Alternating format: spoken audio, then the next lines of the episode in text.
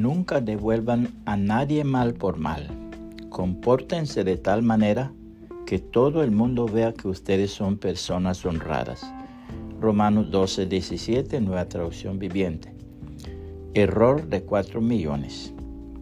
La cajera de un banco se equivocó e hizo un cheque de gerencia a un cliente por la cantidad de 4 millones de dólares en lugar de la cantidad correcta que era 40 dólares.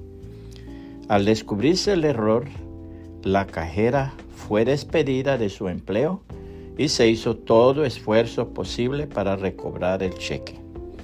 Pero la persona que había recibido el cheque rehusó devolverlo a menos que el banco empleara de nuevo a la pobre muchacha que había perdido su puesto.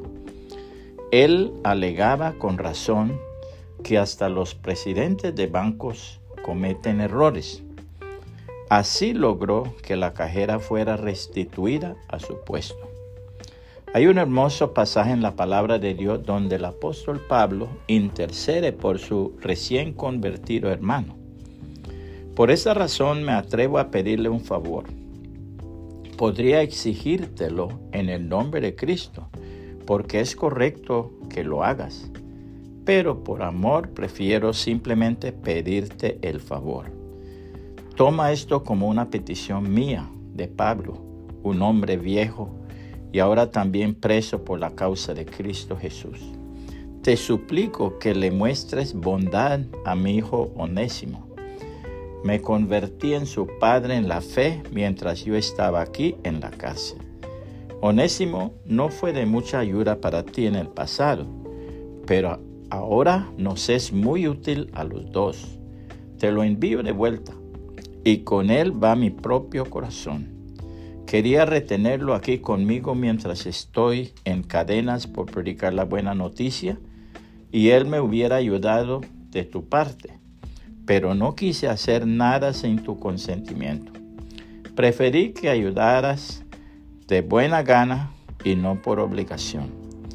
Parece que perdiste a Onésimo por un corto tiempo para que ahora pudieras tenerlo de regreso para siempre. Él ya no es como un esclavo para ti, es más que un esclavo, es un hermano amado, especialmente para mí. Ahora será de más valor para ti como persona y como hermano en el Señor. Así que si me consideras tu compañero, recíbelo a Él como me recibirías a mí. Si te perjudicó de alguna manera o te debe algo, cóbramelo a mí.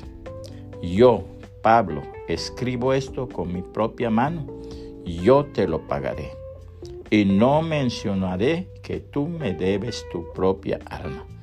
Sí, mi hermano, te ruego que me hagas este favor por amor al Señor. Dame ese ánimo en Cristo. Filemón 1, 8 al 20, nueva traducción viviente.